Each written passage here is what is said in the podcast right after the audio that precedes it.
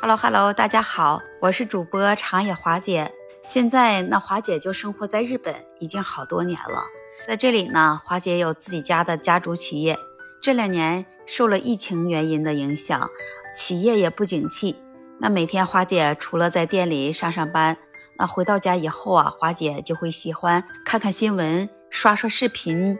呃，然后再看一看网上最热的消息，来给大家分享一下。这不是日本刚过完新年吗？他们日本人有一个生活方式，只要你是上班族的，呃，有企业单位的，他们在过新年年前的时候会开一场忘年会，等到过完新年会再开一次新年会。那么就像华姐啊，今天也刷到了这样一个消息，在我们国内有好多家的企业，在这个新年会上都举办了抽奖活动，但是这新年的礼物抽出来的呢？今年是非常的有新颖、有特性。我们接下来就听一听，究竟抽出了什么样的奖励？这些网友究竟是怎么来评论的？那么华姐在视频上也看到了，有些员工抽出来的特等奖是和总经理一起拍照合影，有的员工抽出来的特等奖是和董事长一起吃饭，还有的奖励啊是抽到的几日游，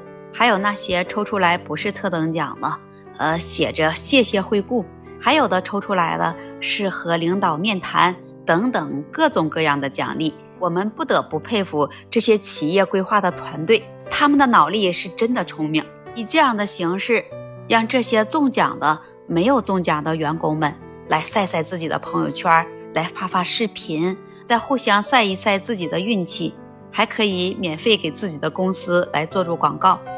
有些网友还说了。那我们公司都不举办这样的活动，连这抽奖的机会都没有呢。分享到这里了，那花姐要说说自己的观点。我认为年会当中的奖励，它是属于娱乐奖、运气奖和鼓励奖。员工们都辛苦劳累一年了，在年前总结的时候，大家聚在一起吃一吃饭，喝一点酒，再唱唱歌，来再抽抽奖，在一起玩一玩。娱乐一下，然后再开心一下，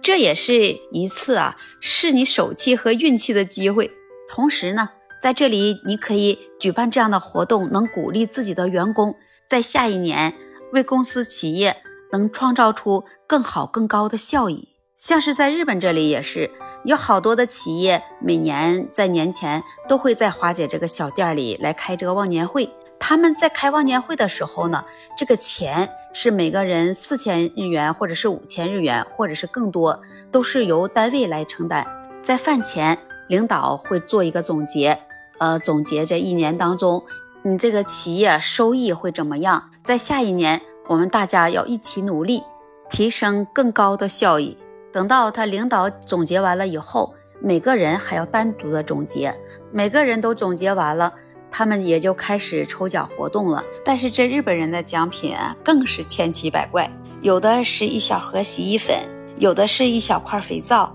有的是一袋小零食，有些奖品呃是一条毛巾或者是一个手帕。像今年有一个企业单位在华姐家这里开忘年会，在走的时候呢，每一个员工发了一份炒饭带回家去了，这也就是啊。国度不同，生活的方式也不同，所以说呢，这日本人的思想思维啊，和我们国人也有很大的差别。这是日本人在年前开的忘年会，那么他过完年了，再开一场新年会，也是和领导、员工聚在一起，呃，来吃一顿饭，然后再来抽一次奖。这新年会的奖品更是千奇百怪，什么都有。所以说啊，你别管它是忘年会还是新年会，也就是一种娱乐的形式而已。那么，如果你是一家企业公司的董事长，你会给你的员工什么样的奖励呢？欢迎在评论区留言跟华姐互动，也欢迎您关注订阅华姐的专辑。